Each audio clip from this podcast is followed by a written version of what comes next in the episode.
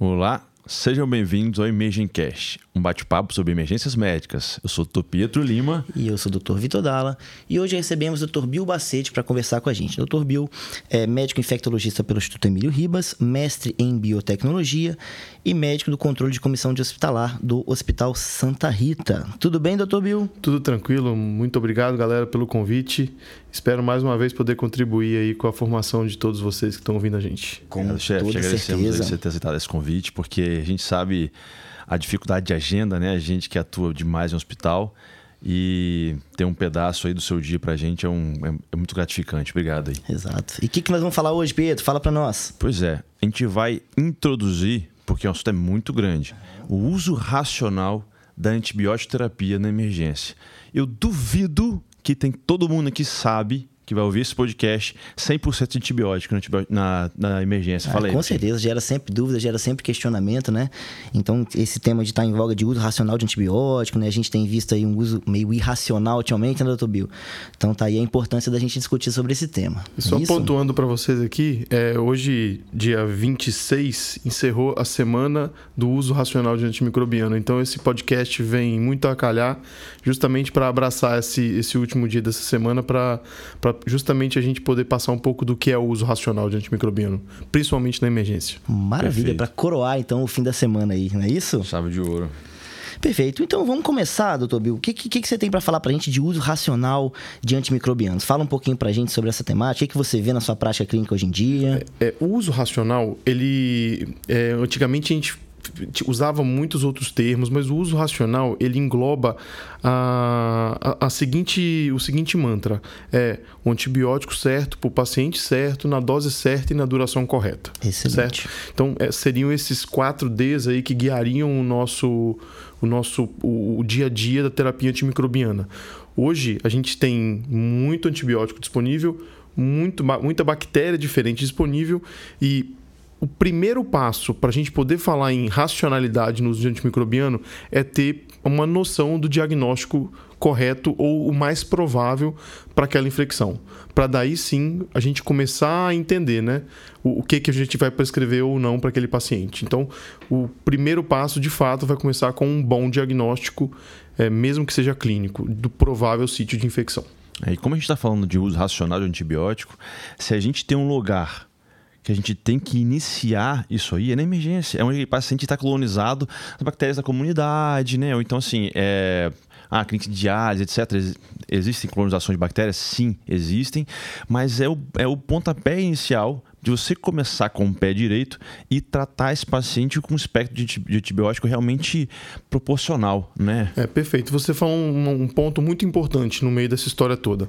É, dar um diagnóstico de uma pneumonia habitualmente é tranquilo. Febre, dor torácica, piora da secreção, dificuldade para respirar. Então não tem muito segredo na, em dar esse diagnóstico quando ele vem florido. Só que o, o, o, o, passo, o pulo do gato, a parada maneira na hora de você prescrever um antibiótico correto é você entender se aquele paciente específico tem algum fator de risco para algum agente diferente do nosso dia a dia, que seria o streptopneumônio, o pneumococo e os agentes atípicos, certo? E o que a gente tem de mais comum no dia a dia para fugir um pouco essa regra seriam os pacientes com doença estrutural pulmonar, em especial o DPLC, que é onde você tem que oferecer uma cobertura extra para pseudomonas. Ou seja, ao invés de você começar com ceftriaxona e claritro, ácido ou qualquer outro macrolídeo, você poderia começar com a ceftazidima, que é uma cefalosporina com ação anti-pseudomonas, e clarito ácido, ou uma quinolona respiratória, como levo, como moxifloxacina, em monoterapia, que já teria essa cobertura ampliada. Então, isso seria só um pequeno exemplo do que é, do que é raciocinar no diagnóstico e no fator de risco para alguma coisa diferente. Ainda desse, nesse contexto, é, Staphylococcus aureus não é uma bactéria que habitualmente faz pneumonia no dia a dia, mas quando você tem um paciente com uma doença muito extensa, criança, com sinais de necrose pulmonar, é um outro indício, um fator de risco, um sinal de que esse paciente precisa de receber uma cobertura anti-Staphylococcus certo? O que, é que vai fazer diferença quando eu penso, por exemplo, no Staphylococcus desse paciente que eu comentei ou na Pseudomonas daquele paciente que a gente comentou lá atrás? Se ele é ou não é resistente. Acho Perfeito. que isso também é um pulo do gato que a gente tem que levar em conta. Perfeito. Excelente. Então, continuando, já que a gente começou no tema de pneumonia, né? Então, vamos adentrar um pouquinho mais nesse tema, né? Então, pneumonia deve é, é uma das, das, complicações infecciosas mais frequentes né, no nosso dia a dia. É, todo mundo que trabalha com emergência vai lidar com pneumonia diariamente, e a gente sabe que a gente tem um espectro de apresentação clínica bastante variável. Eu vou ter desde aquele paciente é, jovem, sem comorbidades, que chega ali é, pouco sintomático, né, que está com mais com astenia, um quadro mais subagudo ali, já aquele paciente que chega bem grave, evolui para insuficiência respiratória, tem uma consolidação pulmonar extensa, leucocitose, desvio esquerda. Então é importante na pneumonia, né, vai fazer esse, essa estratificação do meu risco, da gravidade do meu paciente, vai acabar mudando um pouquinho a minha terapia antibiótica, né? Então fala um pouquinho pra gente, que questão de qual escala que a gente vai usar essa estratificação? Como é que a gente faz isso na nossa prática clínica, doutor Bill? Ótimo. É, hoje nós temos, assim, diversas... Escala para quase tudo, né? No final das contas. É isso é muito bom. Ainda bem, né? Mas isso é. é. muito bom e, e principalmente para aquela pessoa que está chegando na emergência agora, o recém-formado. Porque, assim, se a gente for pensar em simplicidade e de conduta, o CURB, ou CRB65, é uma coisa que, tirando a ureia, você tem praticamente todos os seus dados ali na mão, na parte clínica e de comorbidades, e você já vai poder tomar uma decisão rápida e fácil certo? Se você tem alguma um bom laboratório que te ofereça uma um, tem uma capacidade do que a gente chama de, de velocidade de entrega, né, que é o turnaround time, que essa entrega rápida e você consegue ter os exames de forma bem precisa e rápida na mão, você pode usar o PSA e algum outro score. Mas isso vai depender muito da, da, do que tem de disponível para você. O fato é que o Cubo, o CRB 65, ele é muito fácil, muito prático e vai te ajudar. Interna, interna na UTI, fica em observação. Então isso é muito interessante. Começar por, por algum deles aí depende da estrutura que você tem em mãos. Provavelmente num pronto atendimento é, público, o CRB 65 ou o Cubo 65 é o que vai ter de, de melhor. Perfeito. E a gente tem batido muito na tecla de que a resistência antibiótica é completa difer completamente diferente da virulência. Né, Vitor? Assim, e importante, até a gente cria uma, uma palhinha sobre, assim, professor, qual que é, quando é que eu vou chegar e vou dar um tiro de canhão no meu paciente da emergência? Ótimo. É, quando a gente fala em gram positivo, e aí principalmente o Staphylococcus aureus, para quase todos os sítios, pele partes moles, infecção da corrente sanguínea, catéter e o estrepto, seja o pneumônio para pneumonia, seja o piógenes para pele partes moles. Os estreptococcus praticamente não têm resistência, certo? É muito raro. É, quando é sistema nervoso central, a gente vê que tem as concentrações inibitórias mínimas, as MICs, aumentadas, e, mas isso também não é uma coisa habitual. Então, para o Streptococcus, eu não me preocupo tanto com resistência microbiana. Perfeito. Ponto. Penicilinas ainda são extremamente eficientes. Então, seja é, os, os beta-lactâmicos é, mais modernos, como as cefalosporinas, mas mesmo a ampicilina. A gente não precisa se preocupar com estrepto e resistência. Maravilha. O Staphylococcus, por sua vez, ele já é um gram positivo que tem um ímpeto diferente, certo? Tanto do ponto de vista de virulência, que é a capacidade de fazer doença grave, invasiva e rápida, certo? Quanto do ponto de vista de resistência. É, então, pegando, tomando esse exemplo da pneumonia, eu falei: olha, uma pneumonia grave, extensa, necrotizante, ou seja, uma bactéria que chegou e destruiu tudo muito rápido. Isso é o estáfilo. E a gente vê o estáfilo é, resistente à meticilina da comunidade, o MRSA, o CA-MRSA, fazer isso de forma muito intensa, certo? Então, quadros muito graves, com um, até uma desproporção é, da clínica com o que você está vendo ali, às vezes o cara está chocadão e a imagem não é nem tão. Então, isso me faz pensar em estáfilo. Por quê? É, o estáfilo tem fatores de virulência, que é essa agressividade, principalmente o CA-MRSA, ele tem alguns fatores, e um que é muito interessante chama PVL, leucocidina de Panton Valentine. Então, quando o estáfilo produz essa toxina da comunidade, ele faz estrago. É isso que ele faz, certo? E aí a grande questão é que eu vejo muitos esquemas para estafilococcus com ceftriaxona e oxacilina. Isso significa seis e meia dúzia certo? Ok. Por quê? A oxacilina não tem cobertura absolutamente nenhuma para o estrepto e o ceftriaxona tem cobertura absolutamente nenhuma para o estáfilo MRSA. E ceftriaxona e oxacilina ambos cobrem o estáfilo oxassensível. Sim. Ou seja, se você der só ceftriaxona, você está fazendo praticamente a mesma coisa. Tirando que a, cefa, que a, que a oxacilina é um pouco mais potente. Uhum. Mas do ponto de vista de espectro, você não ganha em nada certo? Sim. Você está dando duas drogas completamente redundantes para estáfilo e uma que é boa para os dois, que é o ceftriaxone, e uma que é boa só para estáfilo, que é a oxa. É por isso que quando a gente vai fazer uma cobertura dupla, uma terapia combinada com. É, quando eu planejo co cobrir, é, tratar o Staphylococcus aureus resistente à meticilina, eu tenho que fazer clindamicina, vancomicina, alguma droga que, eu, que tenha ação anti-MRSA. Hoje a gente tem drogas mais modernas, como a ceftarolina, que é uma cefalosporina que uns chamam de quarta geração, outros de quinta geração, outros chamam de quarta geração com ação anti-MRSA, mas o fato é que é, o único, é único beta-lactâmico que tem essa prerrogativa de ser anti-MRSA. Mas o que eu queria que, que a gente entendesse é que quando eu tenho um paciente que tem fatores de risco para MRSA, Staphylococcus resistente, criança, obeso, é, população encarcerada, um, é, esporte de contato, que é muito desvalorizado, paciente jovem, mas faz, faz jiu-jitsu, faz judô, enfim, futebol. A primeira descrição de MRSA de comunidade foi no basquete, só para vocês terem Excelente. ideia. Cultura. Então, é, no final das total. contas, quando a gente tem fatores de risco para MRSA, ceftriaxona e oxacilina não valem exatamente de nada. É uma redundância Perfeito. de esquemas. E, e, quanta, e, e qual. Ah, Bill, o que, que vou usar? Vou usar Clinda ou vou usar Vanco no final das contas? Bom, aí que vem a pegada do controle de infecção hospitalar. Nós, do controle de infecção hospitalar, a gente precisa de dar ao emergencista, ao intensivista, ao hospitalista, subsídio para ele falar assim: olha, aqui no meu hospital eu posso usar clindamicina. Certo? Então, e isso não tem como eu dizer. A gente tem um levantamento de 2017 do Espírito Santo, de vários hospitais públicos e privados, e a clindamicina não era uma boa droga. Como está hoje, não sei dizer.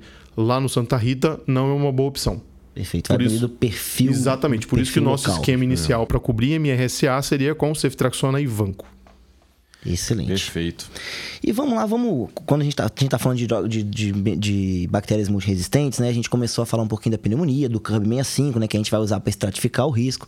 Então vamos começar a falar ali um pouquinho do, daquela pneumonia mais simples, que a gente decidiu por não internar, aquela pneumonia que o paciente veio de comunidade e a gente pontuou zero ou um no CURB, né? Professor, quais bactérias que, que seriam o espectro principal para a gente cobrir e quais seriam os regimes de antibiótico de escolha para nós? Perfeito. É, eu vou trazer à tona o que a gente chama na, na Infecto de pandemia oculta, certo? O que, que é a pandemia oculta? Todo mundo usou macrolídeo.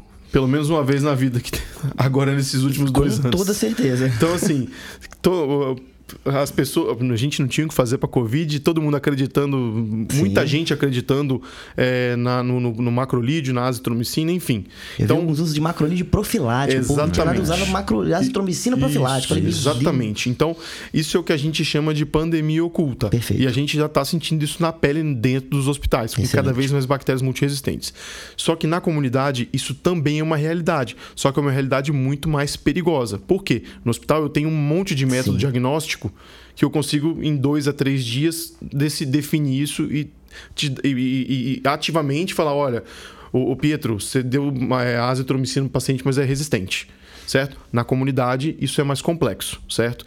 Então, o uso de macrolídeo ele tem que ter um. A gente tem que ter um pouco de mais de parcimônia. E nesse contexto, aquele paciente que vem, tem um CRB, um CURB é, de 0 ou 1, um, um sem comorbidades, e o paciente vai mandar para casa, quando que eu vou mandar ele para casa só com penicilina, só com, a, só com amoxicilina, nem com clavulanato, Sim. certo?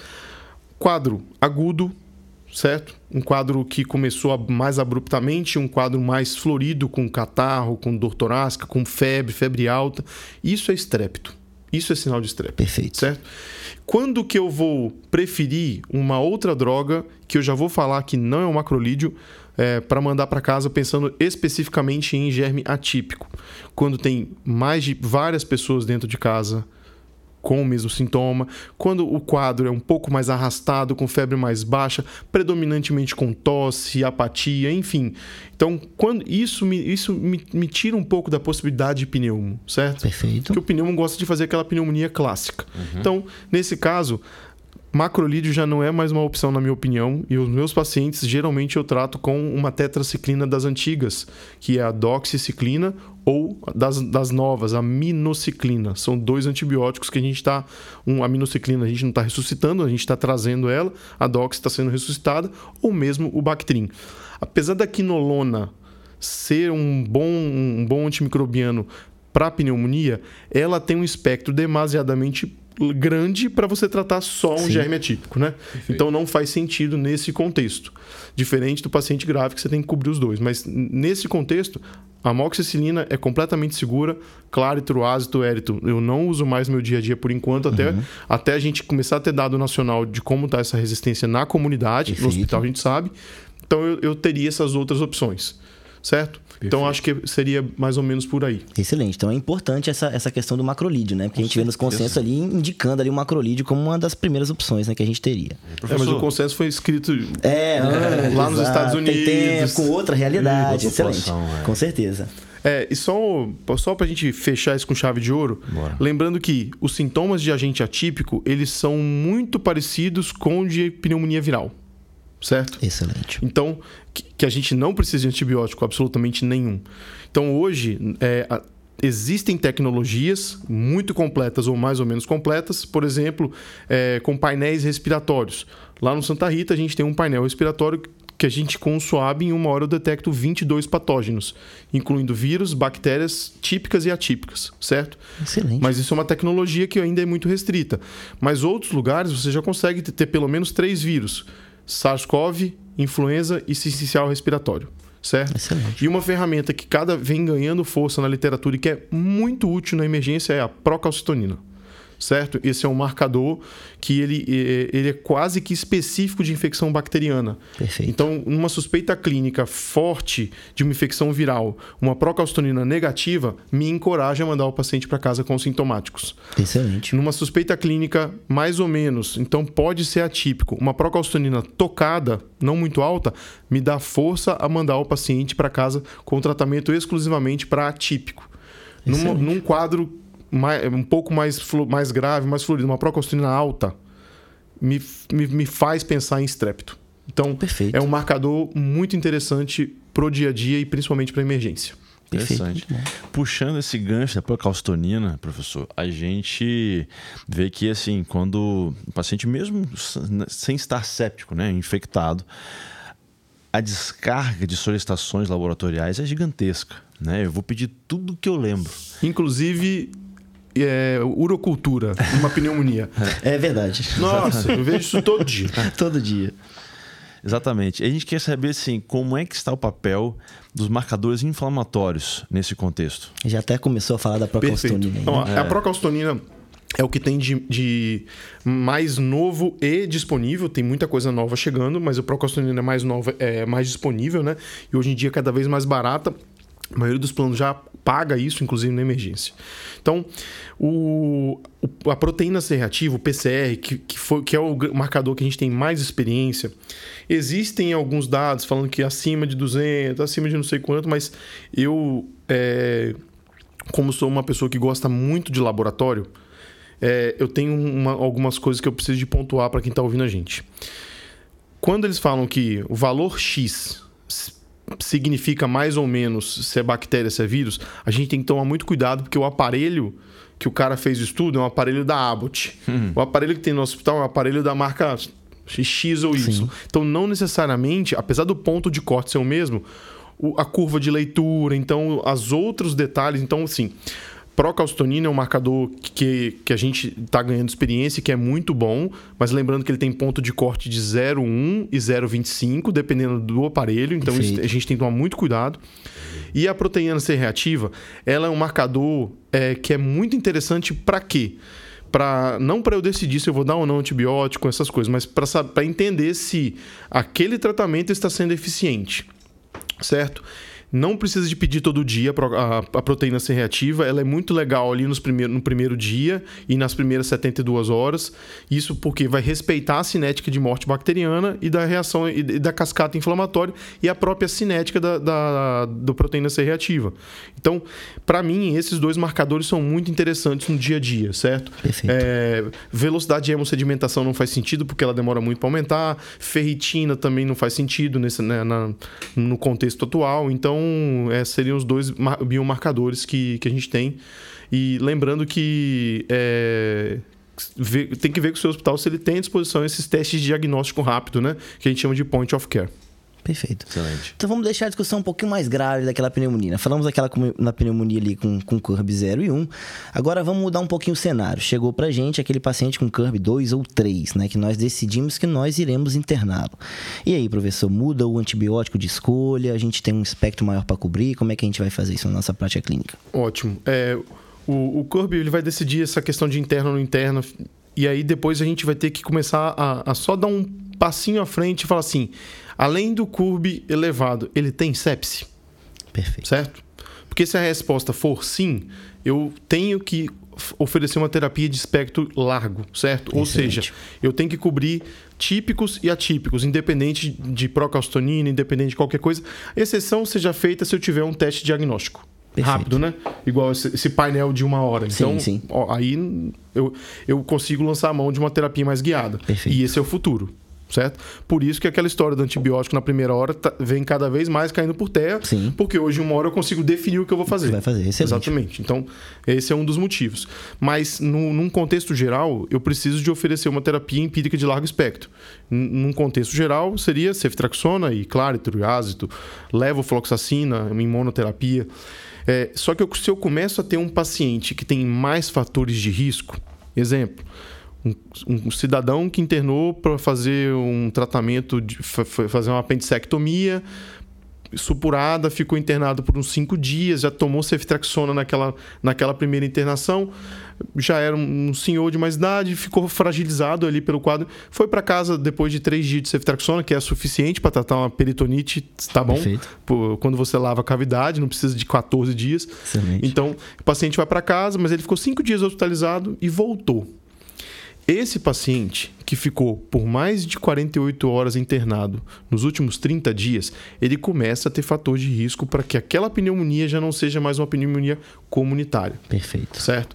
ou que vem de casa de repouso. Então é aí que vem aquela história do fator de risco. Para eu não dar meropenem para todo mundo, mas eu também para eu também não subtratar todo mundo e aumentar a mortalidade. Então, essa conversa do fator de risco, de saber de onde ele veio, de saber do que ele tem de comorbidades de base e saber o que, que ele tomou nos últimos dias, vai me guiar a fazer uma terapia um, um pouco mais direcionada a gram negativos resistentes. Perfeito. E o, se tem uma coisa que o gram o Staphylos é uma máquina de destruir. Agora, uhum. o gram negativo é uma máquina de fazer resistência. resistência né? Então, uhum. às vezes ele mata mais não porque ele é mais virulento, mata mais porque ele é difícil de morrer. Perfeito. Certo? Então é, quando, é difícil de acertar o primeiro tiro. E, e o meropenem não é a solução para todo mundo. Então, esse paciente que eu te falei agora, é, ele seria um paciente muito bem tratado, por exemplo, com piperacilina com tazobactam. Excelente. Em monoterapia ou combinado com alguma droga anti-MRSA se ele estivesse com sepse certo? Perfeito. Então, isso seria mais ou menos esse contexto que a gente direcionaria o antimicrobiano de dar naquela hora. Excelente. Que vai ser mais ou menos o mesmo regime que a gente pensa na pneumonia nosocomial, né? Isso. A, é, a pneumonia nosocomial, é. É, é, esse, isso até seria classificado como uma pneumonia nosocomial, que hoje tem o um nome mais chique, né? Que é relacionada à assistência à saúde, saúde. Por, por, por, conta de não necessariamente o paciente estar internado, né? Sim. Isso. Então, a, a, o, pneumo, a, o termo associado à assistência à saúde se dá por quê? Porque hoje tem home care, Sim. hoje tem diálise, tem um bocado de assistência que oferece risco de ter resistência na comunidade e o paciente não necessariamente está num nosocômio. Perfeito. Então acho Perfeito. que esse é o. Então, mas seria por aí mesmo. E talvez a grande questão que a gente, a gente começou abrindo é quando que eu vou oferecer uma droga para a gente intra-hospitalar na minha emergência, Nossa. certo? Então, é, nos pacientes que já são expostos, é, eles reinternam com frequência, aquele idoso que sempre está tendo quadro pulmonar, que tem um quadro de broncoaspiração que você não conseguiu resolver, então ele já está na terceira internação daquele mês. Então, isso é um, uma, esse é o momento do carbapenêmico, né? Perfeito. Quando você já sabe que aquele, que, que aquele paciente teve uma infecção por algum gram negativo, ISBL ou um pouco mais do que isso, é, ainda nesse último mês. Então, quando você tem essas ideias, é, você já consegue começar a programar ou quando aquele paciente que já vem com um diagnóstico microbiológico de base. É, um exemplo que a gente tem de mais é, forte seria paciente com fibrose cística. Perfeito. O paciente com fibrose cística, ele, ele, ele e a pseudomonas são um encarne. Só que, como eles coletam cultura com alguma frequência nos serviços, você consegue saber se ele já tem um, um bicho resistente ou não, uhum. certo? Então, isso é muito interessante.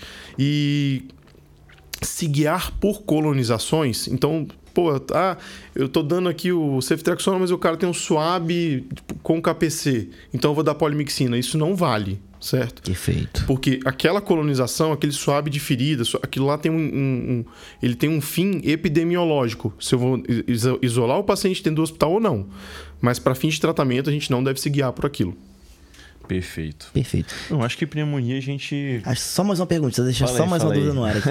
Pneu... A gente falou da doença estrutural pulmonar, falou da fibrose cística, do DPLC. Isso. Paciente que interna com DPLC e pneumonia, eu vou cobrir pseudomonas sempre ou só em algumas situações específicas?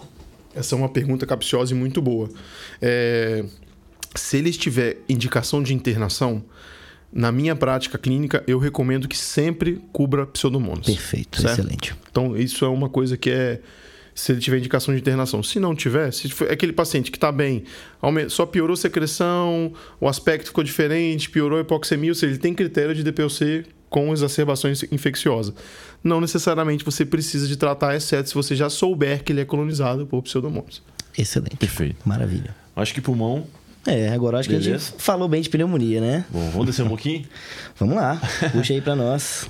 Professor, a gente está agora com esse paciente que tratou a pneumonia, foi para casa, passou longo tal, ele foi ficando mais idoso e ficou usando fraldas geriátricas em casa e fez uma infecção em trato urinário e chegou no nosso pronto-socorro. Ele é mais frágil, já está assim, mais sonolento e tal, mais torporoso, mas não está instável não.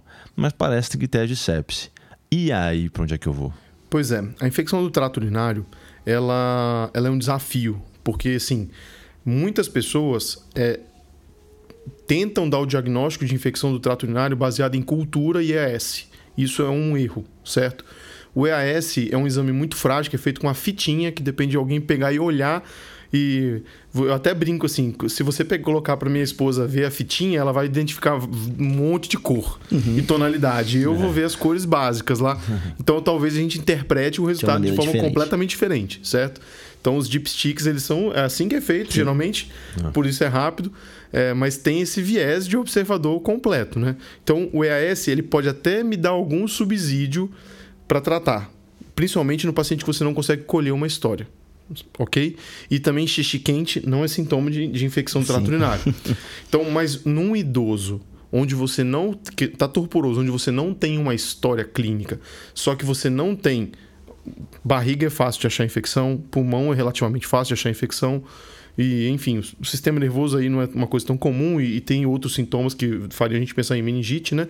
Celulite, erisipela também basta um exame físico. Exato. Quando você faz isso e não acha nada, cai ali na hipótese de uma infecção de trato urinário, Perfeito. certo? E aí não é o EAS que vai me dizer isso, e muito menos a cultura. Porque se você esperar a cultura para dar infecção, dá o é. diagnóstico, você vai lá no caixão da pessoa, né? Porque ela vai sair daí 3 a 5 dias. Então, a primeira questão quando a gente falou do diagnóstico é esse.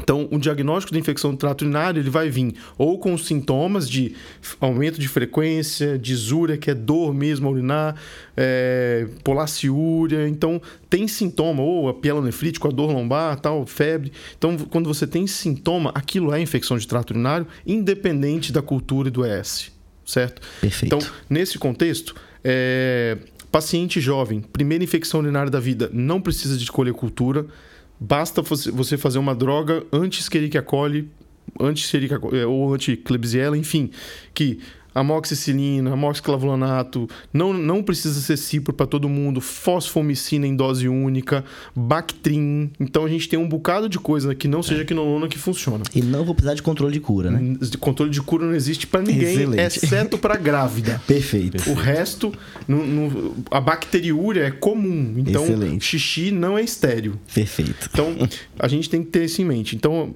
já aquele paciente, aquela paciente, aquela porque mulher tem muito mais infecção trato urinário por questão anatômica. Então, aquela paciente que já está na terceira infecção ou que falhou no primeiro tratamento, nessa paciente, obrigatoriamente você precisa da urocultura, que não é para dar diagnóstico, é para você ajustar o seu tratamento lá para frente.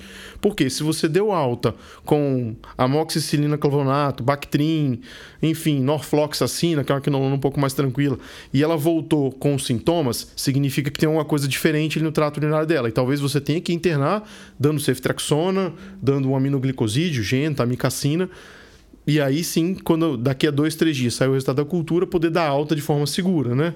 Isso se for uma infecção complicada, porque uma cistite são três dias de tratamento ou dose única com fosfomicina. Então, seria esse contexto. Um paciente idoso que vive em casa de repouso, ou seja, ele tem fator de risco para infecção relacionada à assistência à saúde, esse paciente merece uma cultura independente de ser o primeiro, segundo, terceiro ou quarto. E toda vez que você internar o paciente com sintomas urinários que, que, que indique tratamento, principalmente com sinal sistêmico, você precisa da urocultura e da hemocultura. Perfeito. Então seria por aí. E nesses pacientes que a gente tem fator de risco para resistência, a droga, se não for uma sepse, né, se for uma cistite principalmente, a droga mais segura, certamente que a gente tem em cima da terra, embaixo do céu hoje, são os aminoglicosídeos, certo? Amicacina e gentamicina, principalmente a mica. Mesmo num contexto da Covid nas UTIs, esse era o antibiótico mais seguro que a gente tinha, certo? Qual é a dificuldade do aminoglicosídeo? Toxicidade. Só que se a gente quer acertar naqueles primeiros três dias, onde a toxicidade vai ser mínima, porque ela é cumulativa, o aminoglicosídeo é muito seguro. Isso não tenha dúvida. É, só um parêntese do aminoglicosídeo é que nenhum aminoglicosídeo é feito mais de 8 em 8 de 12 em 12 horas. Todos os aminoglicosídeos são feitos em dose única, por quilo. Qual é a dose de amica? Depende do peso. Perfeito. Qual é a dose de genta? Depende do peso. Assim como a vanco, enfim. Então isso é muito importante. Então, se não quiser errar para daqui a três dias ou dar alta sem antibiótico, porque curou, mas se for uma, uma, uma infecção complicada ali, com cálculo, enfim, aminoglicosídeo é o que há. Se você tiver que usar uma outra droga por conta de toxicidade, aí você vai ter que. E é um paciente que reinterna, que tem critério de IRAS. Geralmente a cefepima ou a piperacilina com tazobactam também são opções seguras nesse contexto de fator de risco para resistência. Professor, eu acho que tem uma coisa que a gente tem que martelar agora em infecção urinária, que piúria não quer dizer infecção urinária, Grumo não quer dizer infecção urinária. Sabe como é que eu dizer. trato grumo? cheiro forte não quer dizer. Não. Sabe, e geralmente esses nesse contexto e, e isso também vale para infecção, tá, galera? É, quando você tem grumo, cheiro forte, urina turva, essas coisas, pode olhar, o pH vai estar alto, certo? Então, a deposição de grumo na urina provavelmente tem relação com o pH. E o que é muito simples de, de mudar o pH da urina é vitamina C, certo? A vitamina C, o excesso é praticamente todo excretado pelo rim e ele vai acidificar a urina. Então, e por que que isso é também interessante no tratamento? Porque, como eu disse lá atrás, a urina não é estéril. Sim. Ponto. Só que nem toda bactéria encontrada na urina é uropatogênica, Sim. certo? Tem as EPEX, né? Por exemplo, a E. coli uro, entra uropatogênica. É essa sim. Mas não tem como a gente diferenciar isso no dia a dia. Então, nesse contexto, sempre que você tem uma bactéria na urina, ela precisa de uma oportunidade, porque nosso corpo também tem imunidade, né? Sim. Ela, ela precisa de uma oportunidade para grudar na parede da bexiga e daí conseguir inflamar a parede da bexiga Perfeito. O cranberry, ele nasceu exatamente de se ligar a esse receptor da Escherichia coli e evitar que, ela- que ela se ligue à parede da bexiga. Muita gente se dá bem com cranberry. Mas a questão do, do, do uso da vitamina C no contexto da infecção urinária é que você faz uma coisa que está muito em voga hoje em qualquer tratamento, que é mudar o microambiente do, do local, certo? Excelente. Então, quando você muda o microambiente da, da barriga, da urina, do osso, você favorece o tratamento do patógeno. Todo mundo adora indicar hiperbárica. Sim. Hiperbárica é ótimo para mudar o microambiente. Só que vitamina C é muito mais barato e mais Perfeito. simples. Né? Então é isso que a gente faz. Urina com grumo, urina com cheiro. As- Muitas vezes você consegue resolver é, com acidificação. Olha que dica valiosíssima, hein? E Excelente. não é antibiótico. É, excelente. boa demais. Professor, pra gente puxar um papo aqui também, as quinolonas vêm tomando uma porrada recentemente, né? A gente vem, vem alguns estudos aí mostrando alguns efeitos colaterais e tudo. Elas ainda vão ter lugar na infecção urinária de comunidade? O que a gente tem pra falar sobre elas? Ó, a quinolona, ela é a única arma via oral que a gente tem para pseudomonas aeruginosa. Certo? Perfeito. Então, quando você perde aqui, quando você tem uma infecção, seja lá em onde for, por pseudomonas, se ela é cipro ou levo R, acabou. Você vai ter que internar o paciente, Sim. tem que fazer um home care. Então, ela tem sim o seu lugar no nosso dia a dia, certo? Qual é o problema da quinolona? É porque ela é uma droga muito fácil de tomar, muito disponível, tem no SUS, o cipro é barato, é de 12 em 12 horas. Não é todo o efeito colateral na quando você toma ela ali naquela hora, ela não é muito, então ela é uma são drogas muito boas, certo? E só que o problema é que a longo prazo elas têm esses efeitos colaterais na pessoa, com ruptura de tendão, aneurisma, encefalopatia, enfim, tem um bocado de efeito colateral que não são tão comuns, mas só que quando você aumenta muito a exposição da A pessoa, dose. só que a quinolona tem um espectro enorme. Então ela trata de estáfiloacineto, Sim. certo? Uma única droga. Então ela tem um impacto ecológico muito forte, certo? Um efeito adverso ecológico muito forte. Ou seja, quando você pega um Escherichia coli que é sensível à ampicilina, e em vez de dar amoxicilina, dá cipro, o que, que você está fazendo? Você não consegue chegar no ouvido da cipro e falar assim, ciprinho, tá vendo ela. aquela coli lá na urina? Só é ela. nela, tá, É- velho? é só nela. Pois é. Infelizmente, isso não vai rolar. Então, ela vai também no acineto que coloniza o nosso intestino e vai cutucar o acineto da mesma forma que vai cutucar o estáfilo da pele, da mesma forma que vai fazer isso em todos os compartimentos corporais. No olho, na cabeça, enfim. Então, ela se distribui por todo lugar e ela vai fazer o que a gente chama de pressão seletiva em, todas, em toda essa galera. Então, o problema da quinolona, além desses efeitos adversos no próprio paciente, é o efeito adverso ecológico por conta do tamanho do espectro dela e pela, pelo fato de, da- do, do ponto de vista de farmacocinética e farmacodinâmica, ela chegar em todos os compartimentos corporais. Perfeito. Eu Professor, tive, uma, eu tive um caso eh, na semana passada que foi lindo para não dizer o contrário, Sim. certo? Academicamente lindo. É, do, desse ponto de vista. Um paciente que foi fazer uma cirurgia ortopédica, fez um swab nasal e veio com Staphylo aureus multissensível. Multissensível. Qualquer coisa trataria ele, Sim. inclusive mupirocina local. E tentaram descolonizar esse paciente com ciprofloxacina oral por 14 dias. Certo? E aí o que aconteceu? A pessoa foi fazer o swab de controle. E, e aí simplesmente o estáfilo, que era muito sensível, virou um MRSA resistente às quinolonas. Então eu, eu, vi A con- ao vivo. debaixo do meu nariz a pressão seletiva acontecer. Acontecendo. O filho criado. Exatamente. certo? Aí encaminhou para infectologia. Ai. Mas, enfim, é só, só pra gente contextualizar, esse é o impacto da quinolona no nosso dia a dia. E ela não é uma droga ruim, ela não deve ser demonizada, só que ela deve ser usada de forma racional. Excelente. Agora, que- qual que é o sentido de passar, por exemplo, a gente, a gente vê, pô, a gente sabe que a, o, a ciprofloxacino é uma quinolona de trato urinário. Leva o fluoxacino para trato urinário faz também sentido? Ó, o que que acontece? Toda quinolona, qualquer uma delas, exceto a moxifloxacina, que não penetra na via urinária, é, a- tem uma nova que tá para chegar também, que é a delafloxacina, que também não vai muito bem, é, elas, elas vão bem em todo lugar. Por que, que cipro não é uma quinolona respiratória? Não é porque ela não penetra no pulmão. Até porque se tiver uma pseudomonas no pulmão, você pode dar cipro sem o menor problema. Excelente. Certo? Ela não é uma quinolona respiratória e, to- atenção, tá? Esse, esse detalhe pouca gente sabe, apesar de ser uma coisa importante. Cipro não tem ação contra o estrepto pneumônio nem contra o streptopiógenos, ou seja, cipro não mata estreptococo. E Sim. o principal agente de pneumonia é o estrepto. Então, não é que ela não é uma quinolona respiratória porque ela não chega no pulmão. Pelo contrário, ela chega e chega bem. Só que ela não pega o, o estrepto. Sim. Então, essa, isso é uma lenda urbana que a gente ouviu falar na faculdade, às vezes até na residência, mas na verdade não é. Então, por que, que a levo, a moxifloxacina são quinolonas respiratórias? Porque ela mata o estrepto. Perfeito. Ponto. Só que ela, ambas também chegam na via urinária, também elas concentram em todo.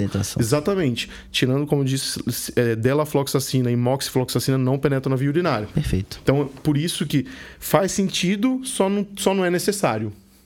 Perfeito. Excelente. Maravilha. Acho que a gente falou bem aí também sobre infecção urinária, né? Falamos é. bastante um pouquinho sobre trato urinário. Agora a gente começa a falar um pouquinho sobre infecções de pele. Né? E a gente, eu, eu, eu, por exemplo, eu e Pedro, a gente trabalha no hospital evangélico, né? Então, a gente, como a gente tem oftalmo lá, a gente vê muito a questão da celulite. Né? A celulite, principalmente a periorbitária ali, né? Então, a gente vê esse, esse receio de atingir o sistema nervoso é. central, né? Então, a gente fica sempre cuidadoso com isso. Então, professor, quando que a gente vai cobrir um estáfilo marda de comunidade em relação a essa, essa, essa celulite, a diferença de uma celulite pré-septal, pós-septal? Eu vou ter diferença no meu espectro de antibiótico? O que, que a gente pode comentar sobre esse tema? Ótimo. É... A questão da celulite de face, a gente sempre vai considerar ela grave, Sim. certo? Porque, assim, é, como você já bem pontuou, ela pode atingir o globo, o globo ocular e sequelar ou até definitivamente deixar a pessoa cega. Pode fazer uma meningite por contiguidade. E aí, o, o, o grande contexto disso é que ela sempre vai ser considerada grave, certo? Eu vi, só um detalhe, eu vi um, um pontual, rapaz, uma extrusão dos dois globos oculares, uma exoftalmia, né? De, de por celulite, rapaz. É, e eu tô assim, com paciente lá com abscesso cerebral por conta de uma celulite que complicou também. Pois é, então a gente sempre tem que considerar ela potencialmente grave, certo? Então, é, quando você tem, exemplo, um paciente que foi submetido a um procedimento oftalmológico e complicou com celulite, você vai colocar isso no globo das infecções relacionadas à assistência à saúde. E quando você põe alguma coisa nesse bloco da assistência à saúde, você coloca ele no bloco da, do risco de resistência. Então, essa gavetinha do risco de resistência exige um tratamento anti-MRSA. E celulite de face, salvo aquele caso que você pega bem no começo, tirando essa exceção de exceção, é internação. E aí que vem o papel da tomografia, tomografia Sim. de órbita, para ver se ela é pré-septal ou pós-septal.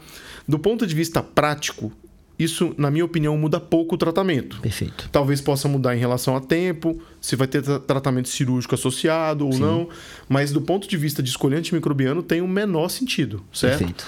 O, o, nesse, nesse, nesse contexto geral, né? Então, as infecções da, de pele e tecidos moles, elas são muito complexas, né? Então, a gente é, vai, ter, vai ter o Congresso Brasileiro, eu vou dar uma aula no dia 16 no Congresso Brasileiro exatamente sobre as infecções de pele e tecidos Anotem moles. aí na agenda, hein? os ouvintes é. anotem aí na agenda. É, então a gente vai, é, vai falar um pouquinho dessas epidemiologias. Então o fato é que a gente comentou rapidinho lá no negócio do, do fator de risco para MRSA. Na pele, nas infecções de um modo geral, celulite, erisipela, abscesso, abscesso com celulite, estáfilo e estrepto. Não tem muito para onde correr, certo? E as exceções vão começar no pé diabético, que a gente tem uma, fola, uma, flora, uma microbiota polimicrobiana e com tendência a gram negativo, dependendo da apresentação clínica. Infecção do sítio cirúrgico, que também é uma infecção de pele e tecidos moles, mas aí é uma infecção que vem de dentro do hospital, certo?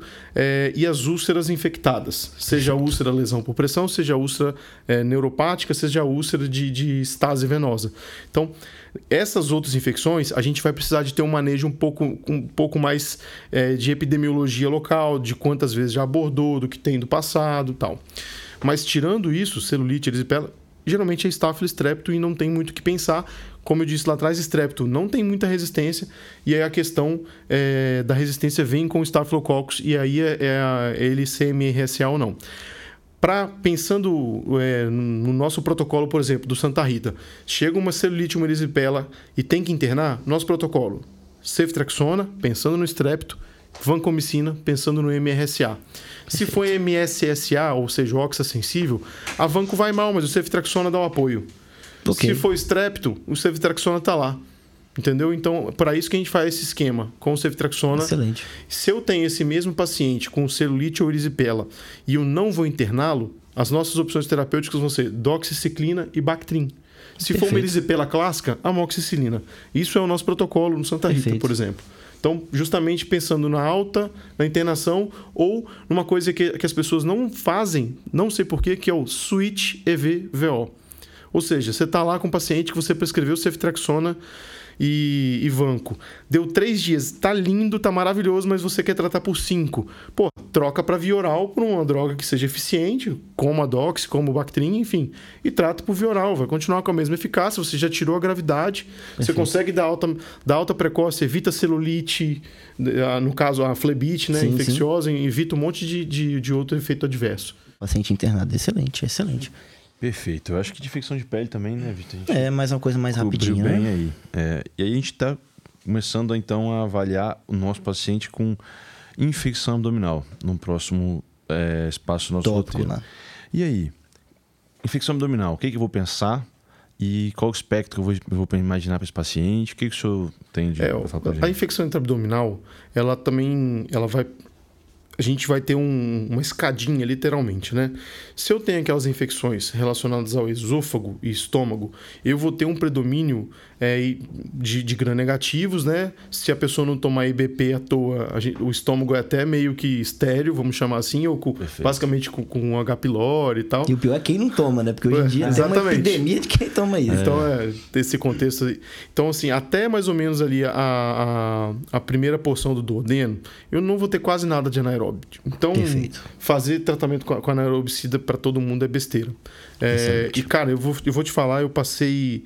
Bom, estudaram na, na, na Mesclan, mas não sei não me lembro se vocês pegaram essa época que a gente passava a visita com o Dr. Álvaro na, na enfermaria de cirurgia. Nossa, e a gente tirava todos os metronidazol de vesícula que não estava necrosada. É. Então, assim, o, a ideia do tratamento do bacteroides, do clostridioides, ela começa a partir da segunda porção do, do, do duodeno, mais ou menos, mas principalmente intestino grosso, certo? Aí não tem Perfeito. jeito. Aquela diverticulite complicada, as perfurações baixas.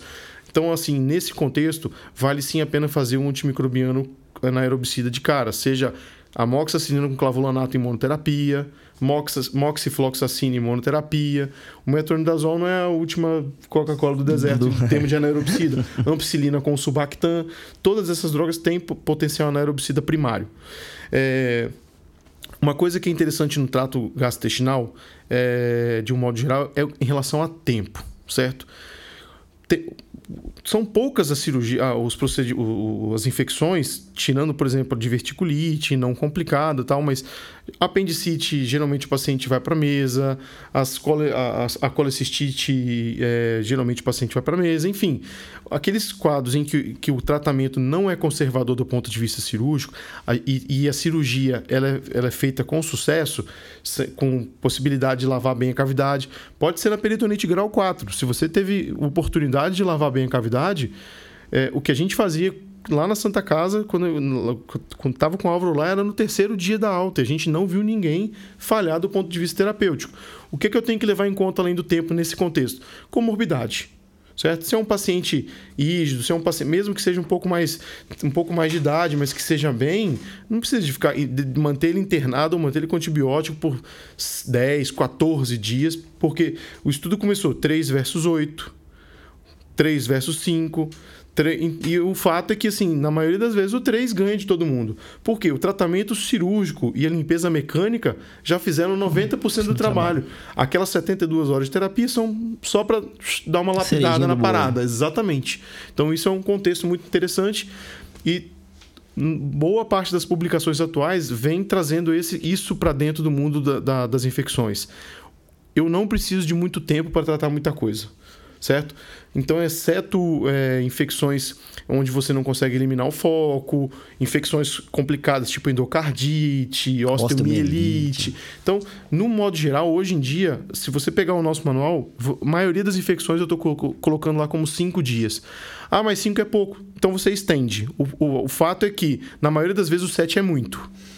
A maioria das vezes o 5 é suficiente. E se não for suficiente, você estende certo? É melhor do que no quinto ele tá muito bem obrigado e você deixar ele mais dois fazer dias lá só para fazer aquilo lá. Perfeito. Então eu acho que essa é uma abordagem muito que a gente tem trazido para a tona para poder ser, ser do nosso contexto, né? Ser do dia a dia. Excelente. Muito bom.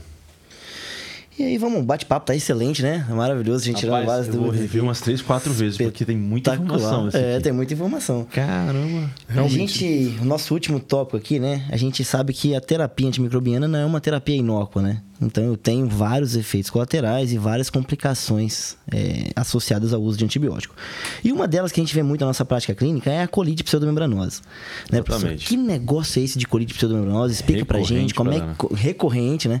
Como é que a gente maneja isso? Como é que a gente trata Bom, isso na prática clínica? A colite pseudomembranosa ou a infecção pelo Clostridioides difficile era Clostridium antigamente, agora renomearam eles. né? Isso é comum no mundo da Sim, micro, sim. tá, gente? Clostridioides é o nome mais atual para ele. Tava tão elegante. Nome Exatamente, chique, né? agora Clostridioides ficou mais bonito. Então, ela é, e é uma infecção que ela pode acontecer de forma primária, geralmente em idoso, é, associado a, a- a dietas, enfim. É, mas no contexto principal, ela é uma diarreia que, que acontece pelo que a gente chama de disbiose. O que, que é a disbiose? Antibiótico, como você disse, não é inóculo. Quando você dá meropenem, pipetazo, clinda, eles vão lá no trato gastrointestinal, não consegue chegar no ouvidinho da clinda e falar, vai naquele estáfilo da pele. Ela, esses antimicrobianos vão e fazem uma verdadeira varredura no- em tudo que é sensível a ele, certo? Certo. Então, quando você faz isso no trato gastrointestinal, acontece a disbiose. Ou seja, o Clostridioides, que é um bicho que é comensal, mas que ele tem um potencial infeccioso, você, ele sempre ficava ali em competição com acineto, com enterococo. Então, você tinha ali uma competição natural.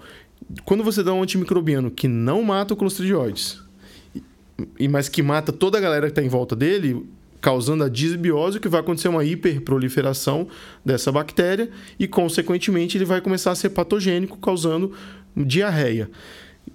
Ela tem esse nome bonito de pseudomembranosa, porque quando você consegue fazer uma colonoscopia, você vê a formação de pseudomembranas, mas não é só isso que, que vai caracterizar essa diarreia. Isso é o quadro mais clássico. Pode dar diarreia até o megacolon tóxico com ruptura de intestino, né? Que seria o extremo da Da gravidade. É, mas diarreia relacionada ao uso de antibiótico, alguma parte delas tem relação com o Clostridioides. Problema: o nosso método diagnóstico disponível atualmente, na grande maioria dos locais, é a pesquisa de toxina e de um antígeno que existe no Clostridio. Que é um método que tem uma boa especificidade, ou seja, quando ele vem positivo você acredita, só que a sensibilidade é muito ruim, muito mesmo, certo? Estamos falando aí em 40% de sensibilidade, 60%, dependendo da situação. Então, ou seja, a maioria dos exames que você pedir, mesmo um quadro clínico muito bonito, vão vir negativos. Sim. E você vai acabar tratando Do empiricamente. Certo? Então, essa a diarreia pelo Clostridioides, ela tem esse contexto. O ideal é que a gente faça biologia molecular. Existe esse teste no Espírito Santo, em Vitória, hoje, só que ele ainda não, tem- não é tão disseminado. Perfeito. Certo? Então a gente está trazendo ele também para o nosso contexto do dia a dia, porque às vezes é mais barato eu pagar 300 reais num teste, que é o preço dele, e, e deixar de dar metronidazol, daqui a pouco vancomicina, no caso refratário, Exato. transplante fecal, Sim. certo? Porque hoje é, a droga mais nova para clostridioides é a fidaxomicina, e também tem os anticorpos monoclonais Sim. certo? Que são caros. Então, e, e- mais uma vez, para tratar um mal você vai ter que dar antibiótico. Sim. E não é incomum, às vezes, eu chegar ver o cara tomando vanco enteral para tratar clostrídio e meropenem parenteral para tratar. Então, sabe? Então é, é- é- fica uma coisa meio, meio louca. É, às vezes precisa, mas você continua fazendo a desbiose com o meropenem e tentando apagar o incêndio Sim, com a vancomicina. Então, é isso que acontece mesmo, no final das contas. E a gente Perfeito. tem boa resposta ao metronidazol, geralmente? Ó, o metronidazol, nos casos mais leves, você vai conseguir sim fazer uma. Ter ali um, um bom, uma boa resposta inicial. É, Se você for seguir a risca um consenso, ele vai mandar você dar 14 dias e se falhar, fazer vanco. Exato. Se nos, nos primeiros 3 a 5 dias não der certo, o que a gente faz de fato é já associar a vancomicina. Enteral, né? Seria Quebra a associação. ampola, ou você troca. Ou enfim. trocar. Ah. Geralmente, eu- eu- quando é um caso grave, eu associo. Perfeito. Certo? E isso tem respaldo de literatura, não é da minha cabeça. Excelente. Então, e a vancomicina, realmente, você quebra a ampolinha de vancomicina, é péssimo gosto, tá? Ruim mesmo. Imagino. Não sei já nem descrever. pacientes reclamando já. Não sei nem descrever o que que é aquilo, não, mas é péssimo gosto. Você pode misturar em um suquinho, alguma coisinha e tentar oferecer. É, e faz a vancomicina interal também. Então não adianta fazer metro venoso para tratar clostridio, tem que ser interal. Por quê? Porque você precisa de que, que haja no lumen do intestino para tentar combater essa desbiose que acontece. Eu imagino uma vancomicina misturada naquele suco do hospital. Que beleza, hein? Não deve ficar nada Exatamente. confortável. Professor, agora a gente quer saber o seguinte. O senhor teria uma mensagem final para esse plantonista que está no pronto-socorro, que tem toda essa gama de antibióticos para dar conta, e ele tá o primeiro plantão dele, e ele tá ele não sabe para onde ir. E aí, o que, que você tem para falar para esse cara que tem tudo para voar depois ele dessa, levar desse uma mensagem final aqui do nosso Ótimo. bate-papo sobre Então, o uso racional ó, de antibióticos. A primeira coisa que, que tem que ser feita quando você chegar num pronto se, é, che- é pedir para o seu chefe de serviço se existe um protocolo local de antibiótico e onde ele está.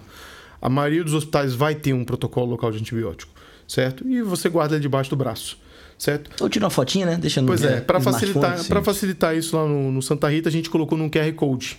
Perfeito. E no- nesse QR Code você aponta o seu celular para ele na hora e já te direciona para a síndrome que você quer tratar. Maravilha. Justamente para facilitar a vida de todo mundo. Então, bom. foi uma inovação que a gente aplicou lá. Excelente. Mas esse, esse é o primeiro ponto. Perguntar se tem. Se você vai para um lugar que não tem antibiótico, certo? Você tem que ter pelo menos em mãos os antibióticos que salvam a maioria das vidas. Ceftriaxona, certo? Vancomicina. Com esses dois você já consegue resolver metade do Bastante problema, problema. entendeu? E aqueles via oral para ir para casa, né? Sim. Amox e tal. E, e tentar entender também uma coisa. É a dose da droga, a indicação dela e possíveis contraindicações, certo? Acho que isso é o principal. É, e uma coisa que, que, eu, que eu acho que as pessoas têm que entender na hora de prescrever antimicrobiano é que tinha alguns conceitos que hoje em dia tem que cair por terra. Um de- primeiro deles, bicho bom é bicho morto. Então, tratar bacteriúria significa expor o paciente a risco no futuro, certo? A gente não leva isso em conta. E aí que vem a segunda máxima. Na dúvida, é melhor tratar. Então, essas máximas, elas precisam de cair por terra.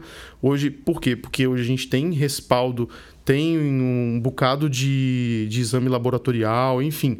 A gente tem coisa hoje para dizer para a gente que aquilo não é antibiótico. E a maioria dos serviços tem o- a infectologia dando respaldo, seja à distância, seja em loco, enfim. Então, eu acredito que a gente tem que parar de pensar que esse negócio de bicho bom é bicho morto. É óbvio que na sepse é diferente, certo? A sepse primeiro você atira, depois você pergunta o nome. Exato. Então, mas num, num quadro geral, o paciente pode ser reavaliado, pode ser avaliado ambulatorialmente, enfim. Você pode ter esse- essa, essa- toda essa questão. Lembrar que a gente tem terapias não antimicrobianas para algumas coisas. Eu dei o exemplo da vitamina C Sim, aqui, mas para trato gastrointestinal tem um bocado de coisa, para a pele tem é, eliminar fator de risco, de linfedema, então a gente também tem que atuar de forma preventiva, Perfeito. certo? Então é- esse é o contexto para a gente reduzir o uso de antimicrobiano e só puxando o abraço para minha sardinha, lembrar que o paciente tem que ser vacinado, né? Com se, certeza. Se ele sair do pronto-socorro, co- não precisa nem de ter a prescrição se não souber, mas olha, procura uma clínica de vacina e atualize sua carteirinha. Acho que isso já é, um, já é uma boa coisa para você evitar que ele tenha uma pneumonia por pneumococo, por exemplo. Vamos Isso aí já fica, já fica aí uma, uma sugestão para o É. próximo, próximo Com bate-papo, né? certeza a gente tem que falar um pouco sobre isso aí. Com certeza. Professor, a gente não tem como agradecer a sua presença aqui. Ilustre, assim, a, a gente que tem tantas vezes, a gente tem tanta dificuldade no manejo, isso aqui já deu bastante Eu fico aqui luz. conversando, pedindo, solicitando as minhas dúvidas aqui, Se cara. deixar, a gente fica a noite toda. Professor, É. muito, muito obrigado por aceitar o nosso convite. É um prazer imenso ter o senhor com a gente hoje. Eu que agradeço mais uma vez a oportunidade. Eu acho que, que isso é informação pública e ter a oportunidade de deixar isso praticamente eternizado em meio de podcast é um prazer muito grande para mim e de poder transmitir isso que eu passo meus dias, minhas noites tentando trazer. Então, essa, essa questão de reserva de conhecimento não pode acontecer mais, não. Acho que a gente tem que Perfeito. tocar isso para frente mesmo. Com Tá certeza. Então agradecemos aí o professor Bill, né? Vamos encerrando aí o nono episódio, episódio número 9, sobre antimicrobianos na emergência. Esse não tem como vir em 1,5x, não, cara. Tem não, esse tem que ser devagarinho, ouvindo 1,5. devagar. É, 0,5 devagar, anotando aqui, ó, resumo. Esse vai. É isso aí. Pessoal, muito obrigado Muito obrigado. Vamos aí. encerrando aí mais episódio. E até a próxima. Até a próxima. Emergencast. Tchau, tchau.